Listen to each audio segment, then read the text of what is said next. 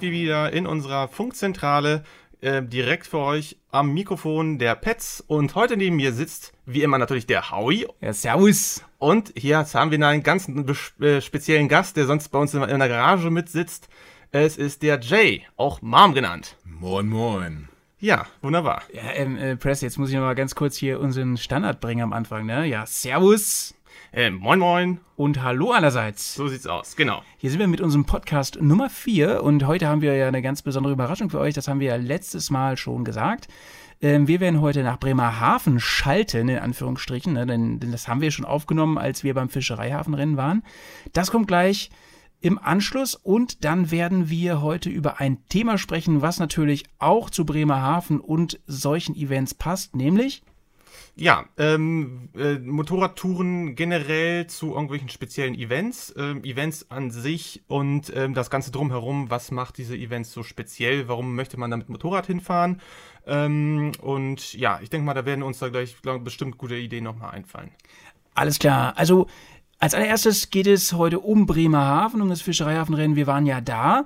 Und ähm, ja, bevor wir jetzt gleich mal reinschalten in unseren da aufgenommenen Podcast, ähm, ganz kurz ein paar Worte dazu. Also, ich fand es echt super genial, da zu sein. Ähm, ich war das erste Mal da.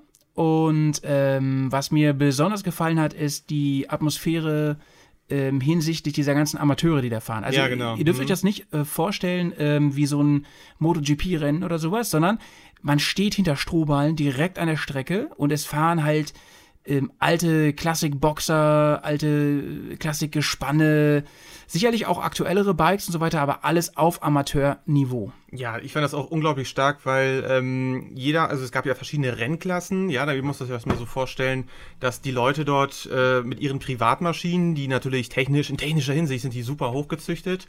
Äh, es gibt auch ein wirklich äh, großartiges Fahrerlager, da kann man rumlaufen, kann man sich das alles anschauen. Ähm, und ähm, also ich kenne das Event schon länger. Ich, ich bin schon vor ein paar Jahren da einmal hingefahren. Ähm, aber zum ersten Mal war ich da mit dem Zelt da. Mit Motorrad, mit Zelt, mit Grill und Kumpels. Und äh, jawohl. Und äh, es hat mir auch unglaublich viel Spaß gemacht, wirklich beides zu verknüpfen. Also tatsächlich ein großes Ziel zu haben. Motorrad-Event und Zelten und Grillen. Und äh, das Wetter hat auch super gestimmt, oder? Ganz genau. Und ähm, eine Sache noch ganz kurz, bevor wir jetzt reinschalten, was ich noch loswerden möchte. Ich habe mich natürlich ein bisschen schlau gemacht drumherum.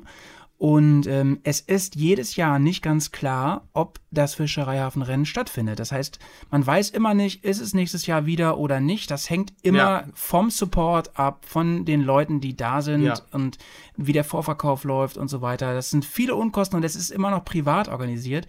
Das heißt, Leute, wir wollen an dieser Stelle wirklich ganz uneigennützig äh, ein bisschen Werbung machen. Nächstes Jahr, falls ein Terminplan passt, ähm, an dieser Stelle übrigens nochmal, das fällt mir auch gerade ein, ein, einen wunderbaren Gruß an die Jungs, äh, die wir dort kennengelernt haben. Genau, an Dömmes, die Jungs, Gludi und äh, ja, die, Knöchle ganze, Knöchle, und die ganze Truppe. Sven und wer alles dabei war. Manuel, genau. Ja, schönen Gruß und äh, ja, Wir hoffen uns, dass wir uns bald mal wiedersehen, ne? auf jeden Fall. Nee, also wirklich, äh, dieser Pfingsttermin, das ist ja ein, fest, ein festes Event, äh, findet wie gesagt eigentlich immer äh, in, dieser, in diesem Zeitraum statt.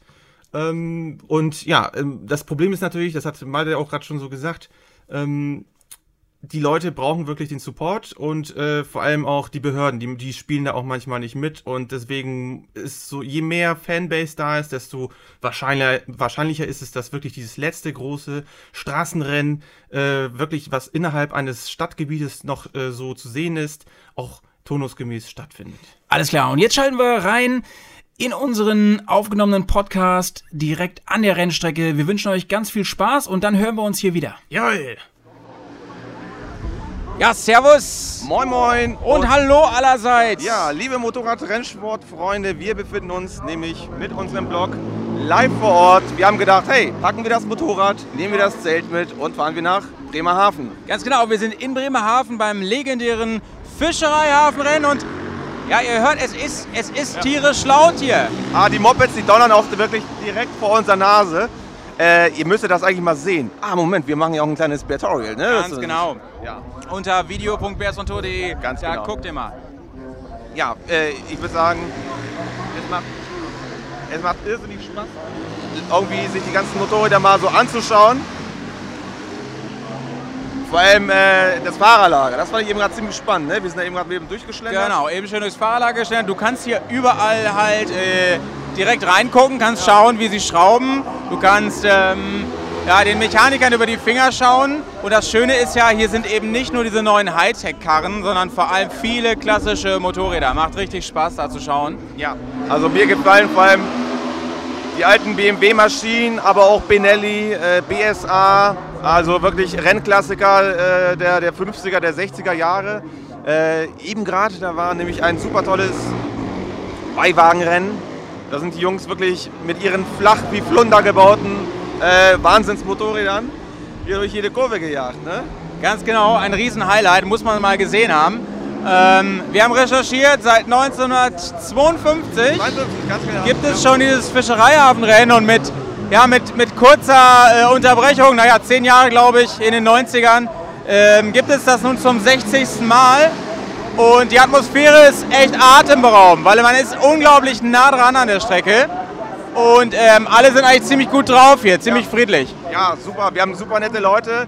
Äh, Nochmal an dieser Stelle grüßen, lieben Gruß an Dömmes und seine Jawohl. Jungs aus den Franken. Genau. Äh, sau, saugeile Burschen. Die haben wir kennengelernt, sind unsere Zeltnachbarn. Ähm, aber das ganze Event, äh, alle Leute sind begeistert, haben gute Laune, ähm, freuen sich. Wir haben, wir haben wirklich richtig Schwein gehabt mit dem Wetter. Ne? Also wenn ich mir überlege, die Wetterkarte noch vor drei Tagen. Ja, wir haben ein paar Schauer haben wir mitgenommen, ja, aber das sah aus, easy. Das sah echt aus, als ob hier der Wintereinbruch wieder bevorsteht. Aber wir hatten wirklich Glück, bis auf ein paar Regenschauer in der Nacht. Ja, ich versuche euch mal, mal kurz zu beschreiben, wo wir hier genau sind gerade. Wir sind genau auf der Start- und Ziellinie. Das heißt, hier machen die ganzen Motorräder auch richtig Kapelle. Wir haben uns eben Pilzbier geholt. Und ähm, ihr müsst euch vorstellen, das ist wirklich der Originalfischereihafen hier. Und die äh, Ja, Motorräder. Werk, werktags werden ja auch die Aale und, ne, und die Sprotten genau. werden hier über die Tierkehre erreicht. Und hier rasen die Motorräder mit Fullspeed zwischen den Gebäuden auf normalen Straßen. Ähm, gestern oder vorgestern sind wir mit dem Motorrad noch selber hier lang gefahren oder zu Fuß hier über die Strecke gelaufen. Jetzt ist hier echt Halligalli hoch 10. Wahnsinn, ey, wie, wie die hier lang donnern. Also ihr müsst euch vorstellen, wir, wir stehen hier vielleicht gefühlt drei Meter entfernt. Und äh, man kann wirklich live auf die Motoren schauen. Streckenbegrenzung. Es ist, es ist phänomenal. Streckenbegrenzung sind Strohballen. ne? Sieht einfach auch spektakulär aus ja. hier. Das ist echt einmalig. Ich glaube, bis auf die Tourist Trophy, die übrigens ja auch jetzt auf der Isle of Man äh, stattfindet, im selben Zeitraum. Es ist ein bisschen die norddeutsche Isle of Man hier, kann man sagen. ja, genau. Ah ja, da kommt schon der nächste Aufruf. Liebe Leute, äh, Bress, würdest du das hier empfehlen? Kann man hier gut hinfahren? Ja, also wir sind, äh, na gut, wir sind aus Bremen. Wir sind aus Bremen ja relativ schnell hier da gewesen. Äh, was mir nicht so gut gefallen hat, ist tatsächlich die Ausschilderung. Das war ein bisschen mau. Da könnt ihr auf jeden Fall dran arbeiten, das muss man sagen. Genauso auch hier die Infrastruktur hier vor Ort. Also manchmal muss man ganz schöne Umwege in Kauf nehmen, um zu einem bestimmten Streckenabschnitt zu kommen. Vielleicht kann man das noch ein bisschen optimieren. Ansonsten muss man sagen, hier äh, 10 Euro Camping. 10 Euro Camping ist genial. Also das ist genial. Duschen, da mussten wir extra mal ins Fahrerlager laufen, weil ähm, die, der Sanitärbereich auf dem Campingplatz beschränkt sich auf ein paar Dixie-Toiletten. Und da weiß man ja nach drei Tagen, da sind die mehr so Nein, suboptimal. Nicht draufgehen, auf gar keinen Fall. Alles klar. Wir senden hier schöne Grüße an alle Berghaus-Hörer da draußen und gehen mal zurück in die Bärenzentrale. Ja, ab zurück zur Zentrale. Tschüssi. Ja, das waren wir von der Rennstrecke und ähm, Oh Mann, ey, meine Ohren tun vielleicht weh. Scheiße. ja, von dem Bier, was ich gerade Ja. geöffnete. Ähm, ja, und dann haben wir heute ja noch ein anderes Thema, was nicht ganz so groß ausfällt, einfach äh, aufgrund der Zeit. Lückenfüller, ne? In, in, Aber ja, einen guten, aber einen aber guten einen guten Lückenfüller. Lückenfüller. Und zwar geht es, wir bleiben eigentlich genau beim Thema. Es geht um Events ähm, und damit meinen wir eben nicht Touren oder das Motorradfahren irgendwie in fremde Länder, wie wir das sonst gerne machen, sondern solche Events, wo man äh, mit Motorrad hinfährt, Vor- und Nachteile. Und da haben wir den Jay heute hier. Ähm, Freue mich sehr, dass du da bist, Jay. Ähm, sag mal ganz kurz, warst du schon mal bei irgendeinem Event mit dem Motorrad?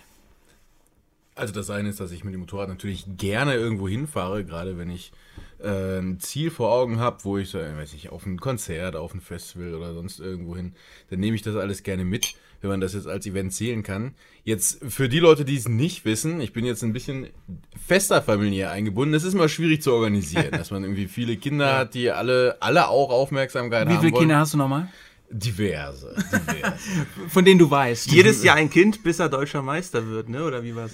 ich, ich sehe, du bist reimtechnisch wieder richtig vorne am Start. Was war das denn? Naja, man sagt eigentlich jedes Jahr ein Kind, bis wir deutscher Meister sind, aber wir sind ja nicht zusammen. Noch nicht? Kommt noch, kommt noch. Okay. Naja, egal. Genau, ich sehe deswegen das schon, dass man mit dem Motorrad das gut mitmachen kann. Dass man sagen kann, jetzt hier, ich habe ein Ziel, da will ich gern hin, da kann ich irgendwie mein Zelt aufstellen, da kann ich irgendwas machen. Und diese ganzen dedizierten Motorrad-Events waren eher noch Sachen, da, da habe ich bis jetzt irgendwie einfach tatsächlich das Problem gehabt, das organisatorisch nicht voneinander zu kriegen. Ich habe hier mit den Jungs hier, mit dem, mit dem Malte und dem Pets, die jetzt hier mich ja mit an den Start gebracht haben, natürlich Leute, die eigentlich mich da gerne mit hinholen wollen und noch nicht so richtig sozusagen äh, an der Stelle freimachen können. Ich kann ja hier nochmal sagen, wahrscheinlich der, der Gatekeeper an der Stelle ist immer noch immer, immer die Frau zu Hause, so wie das vielleicht bei diversen anderen Leuten auch Meinst ist. du nicht, dass ihr es mithört? Ich hoffe darauf. Ich hoffe nicht darauf. Ich, äh, ich werde das ja merken. Ja, ich, ähm, äh, Sarah, falls du das hörst, drück bitte Subscribe und abonniere unseren Podcast, denn der Jay wird bestimmt jetzt öfter hier mal zu hören sein. Genau. mhm. Nee, also da, da triffst du genau den richtigen Ton. Ähm, wir fahren ja häufiger jetzt oder haben zumindest das Glück gehabt, jetzt häufiger ein paar Events mitzunehmen. Ähm, ich fand das unglaublich geil damals, als wir in Niedereschach gewesen sind. Letztes Jahr wirklich tolles, tolles Event. Die Strecke dahin war auch, also der Schwarzwald war super, nur die A7, das war halt das bisschen das Ätzende dass diese ganzen größeren Veranstaltungen, jetzt auch in Garmisch-Partenkirchen, die BMW-Days, das, das findet ja alles wirklich da irgendwo am Weißwurst-Äquator statt. Und wir äh, hier im hohen Norden, wir verhungern so ein bisschen an, am langen Arm. Ne? Das ist, das ist Mit eigentlich äh, schade. der Ausnahme Bremerhaven, ne? ja, gut, das ist natürlich was anderes. Ja. Okay, also Aber es gibt, glaube ich, in Schleswig-Holstein auch so ein GS-Event, habe ich letztens gelesen. In der Biker-Szene. Egal. das weiß ich jetzt gar nicht genau. Ähm, ja, aber äh, egal. was, was, was mich halt so ähm, daran reizt an diesen Events, also vor allem das Tour Attack Travel Event letztes Jahr, ähm, ist, man trifft einfach fast immer sympathische, nette Leute, die gleiche Interessen haben, mit denen man sich gut versteht. Das ist ein bisschen wie so ein Spatenrock-Festival, ne, wo man auf die, ähm, auf die gleiche oder, oder selbe Musik steht. Ähm, bei dem Tour Attack Event fand ich es besonders gut, weil da vor allem Leute waren, die einfach auf Abenteuerreisen stehen. Ähm, jetzt in Bremerhaven, da waren es halt wirklich alle möglichen. Ähm, wir waren mit Absicht nicht da im Ground Zero, da ganz vorne. Ähm, an- Gravel Pit, ne? Ja, im Gravel Pit. Da waren, also da hast du wirklich alle paar Minuten so Burnouts gesehen und gehört. Und da war halt die ganze Nacht richtig Remi Demi. Ja, da war ähm, da kriegst du auch kein Auge zu. Das ist halt wie auf dem Rockfestival, wenn du ganz vorne vor dem Festivalgebiet campen würdest. Ja. Ähm, aber das fasziniert mich sehr und ich finde die Stimmung auch großartig. Wir haben nicht nur viel ähm, Getränke zu uns genommen, sondern auch und gegrillt natürlich. Ihr wisst ja, wie leidenschaftlich wir grillen. Ich erinnere an den Podcast zum Thema Grillen. Ähm, aber ähm, man hat auch einfach eine, eine, eine tolle, schnell, schnell eine tolle Kumpelatmosphäre und das sind manchmal Kontakte, die bleiben. Ne? Ja, und man kommt wirklich sehr schnell ins Gespräch. Also tatsächlich die Jungs, die dann neben uns dann ähm, mit ihren Motorrädern angekommen sind, die haben gedacht, hey, die sprechen wir mal an, den drücken wir gleich mal eine ganz äh, kalte Dose äh, Bier in, äh, in die Hand und die waren erstmal total baff. Und äh, aber die haben uns sofort ins Herz geschlossen. Äh, es wurde sofort die Pfanne heiß gemacht, es gab Bratkartoffeln, es wurde gegrillt, also das war einfach Ach man, wir haben wieder genial. neu- Und, neue äh, Moves kennengelernt, was das Kochen angeht. Also, ja, also wir lernen echt äh, jedes Mal neu dazu. Und ich muss sagen, also eine Pfanne mit am, am, am äh, Koffer hinhängen zu haben. Eine Gusspfanne, Das ist ne? eine richtig schwere Gusspfanne. äh, Das ist schon wirklich the the state of the art. Also, Ja, und die hat hat auch einen, einen echt gefallen. geilen Grill dabei, der also sowas von unpraktisch war, aber sowas von cool aussah und, und, und, und ähm, ein Highlight war. Ähm, man macht halt viel Quatsch. Es ist halt irgendwie schon was anderes. Man macht, macht viel Unsinn. Die haben um uns herum alle ihre Hinterreifen eingegraben. Und so. Das sind Sachen, die würdest du auf dem Zeltplatz auf Tour natürlich nie machen, so ein Unsinn. Da siehst du ja auch zu, dass du halbwegs morgens wieder Ja, genau, fit bist zum Fahren. genau. Wenn du nicht Jay heißt oder ähm, Press heißt.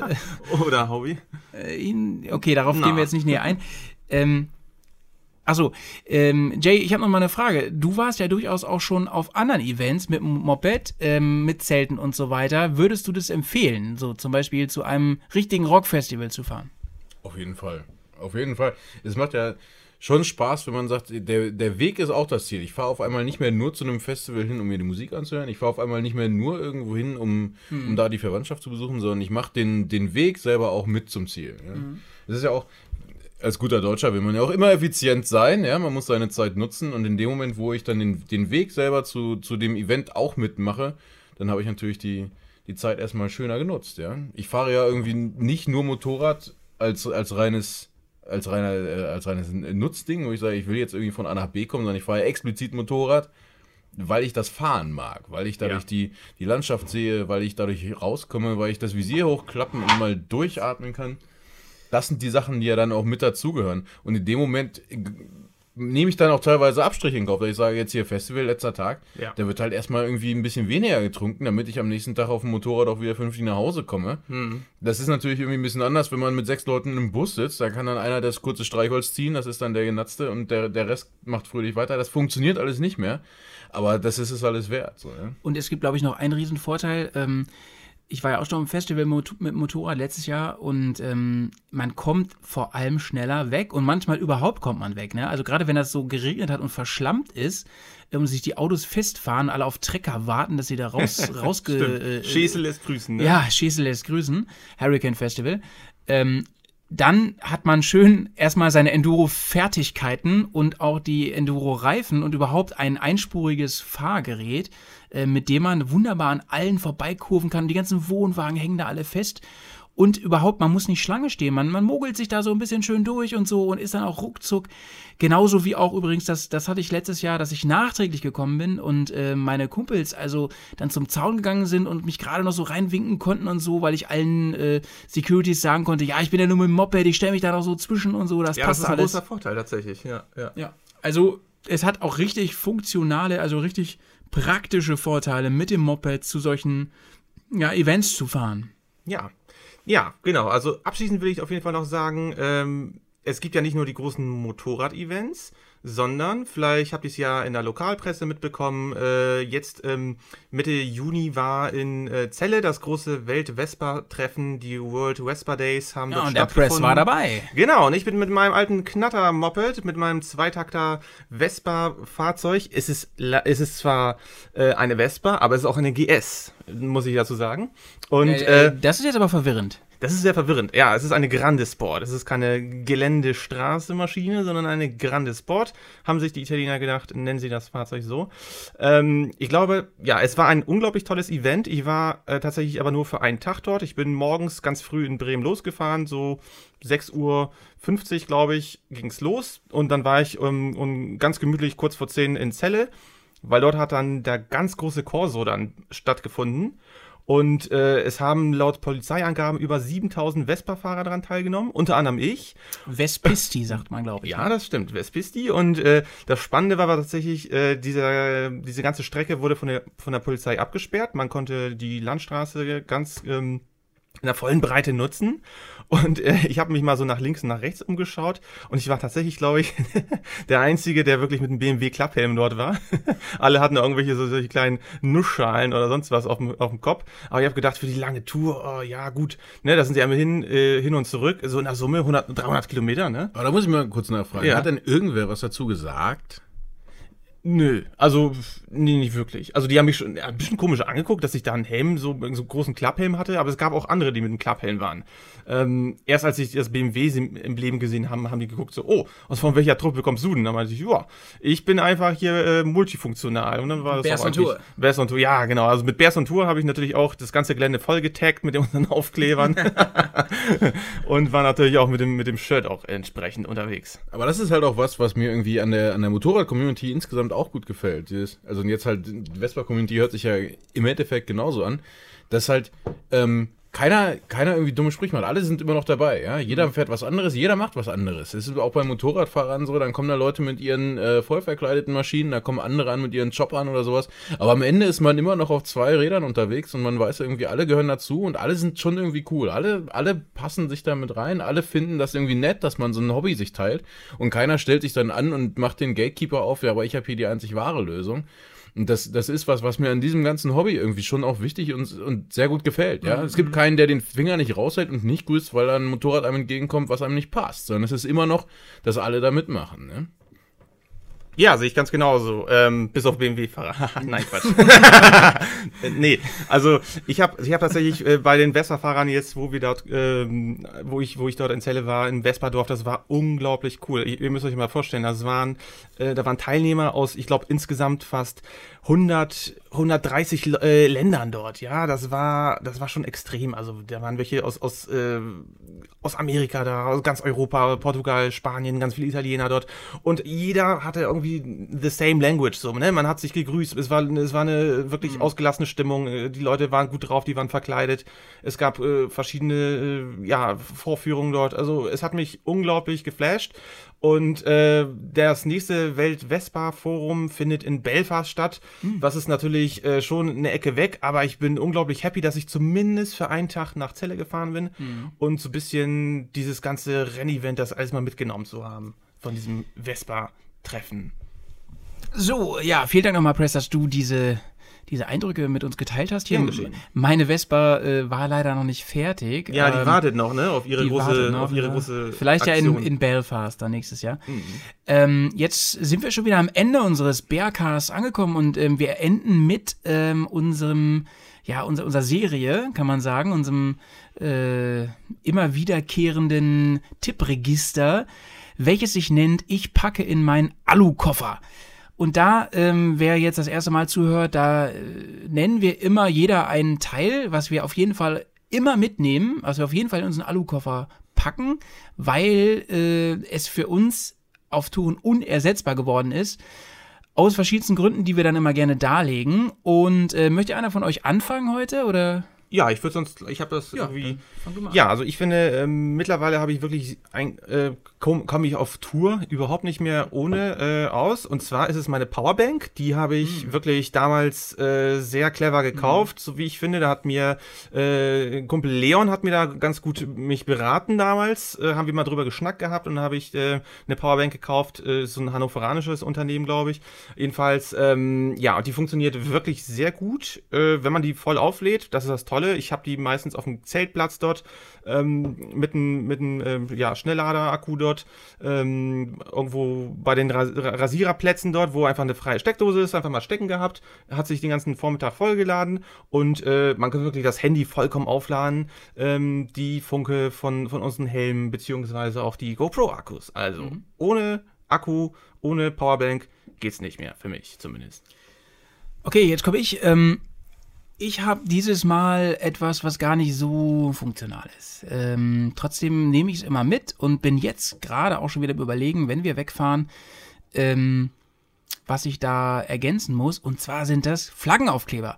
Ah. Ähm, ja, das ist ein kleiner Fetisch. Also ich habe mir vorgenommen, alles wegzulassen, was ich nicht brauche. Allein schon, weil meine ganze Kameraausrüstung so unglaublich groß geworden ist.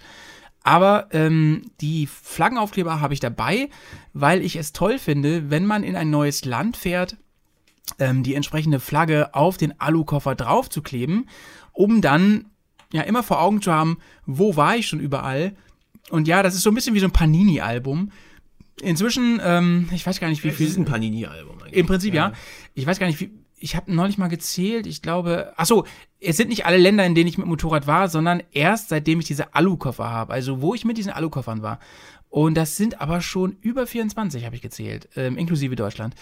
Ähm, und da kommen hoffentlich äh, demnächst wieder ein paar dazu. Das ist schon ganz schön beachtlich, ne? Ja, äh, okay, bisher alles ähm, noch so im, ja. im Bereich Europa. Ja. Aber mal sehen, was die Zukunft so bringt. Mhm. Und ähm, ich weiß, dass die anderen Bears on Tour das auch machen. Ähm, und ich weiß, dass euch das auch Spaß macht. So, Punkt. Ähm, ist nichts wirklich, was man braucht auf Tour, aber es macht mir großen Spaß.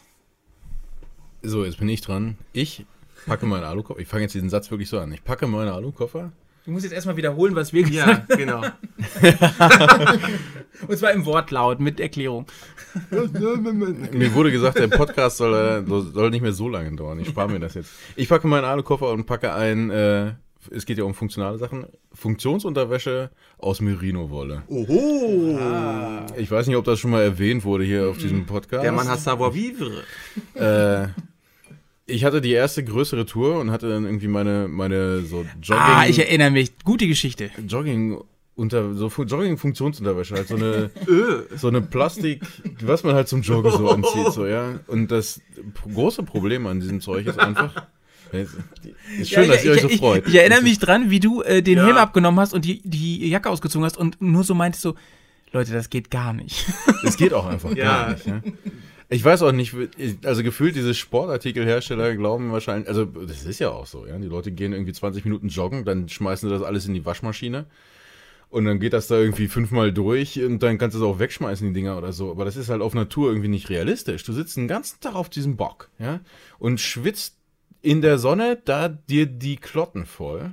Und das in einem Maß, was ja auch nicht immer kontrollierbar ist. Ich meine, ich habe noch eine luftgekühlte, so, ja, das wärmt von unten noch gut nach. Und das wird einfach. Lustgekühlt. Du, du kommst auch aus den dicken Klamotten nicht raus. Ja? Es ist irgendwie die nicht alter, es ist alternativlos einfach. Du brauchst die Motorradklamotten, es ist alles irgendwie viel, alles heiß, alles dicke.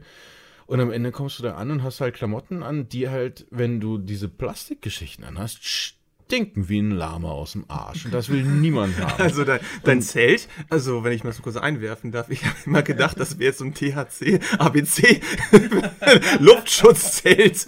Diese Tour, diese Tour geht wahrscheinlich allein schon deswegen in die Annalen dieser, dieser Gruppe hier ein. Deswegen. Aber ähm, Merino ist magisch, um, um da quasi den, den Bogen zu spannen. Ähm, Merino-Wolle, um jetzt, jetzt kommt sozusagen der kleine Exkurs hier, ähm, hat die die Eigenschaft, selber äh, antibakteriell zu sein. Das wissen jetzt vielleicht nicht alle. Jetzt kommt noch die kleine Informationsstunde am Abend.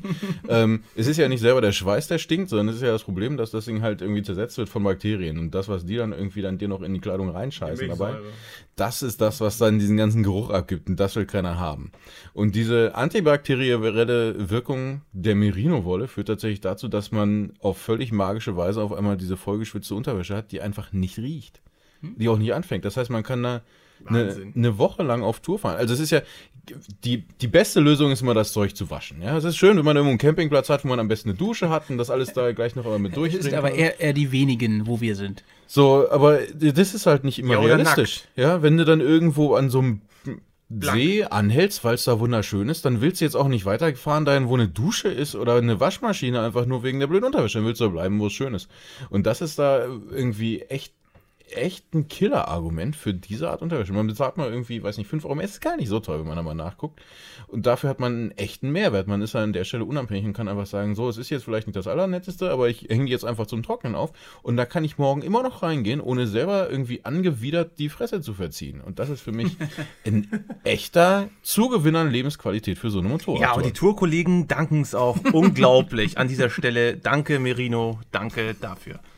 So, liebe Leute, und das war's auch schon wieder mit unserem Podcast für den ja, eigentlich noch Juni. Wir sind ein bisschen spät dran dieses Mal. Ähm, nächstes Mal versprochen kommt er früher. Das war Podcast Nummer 4.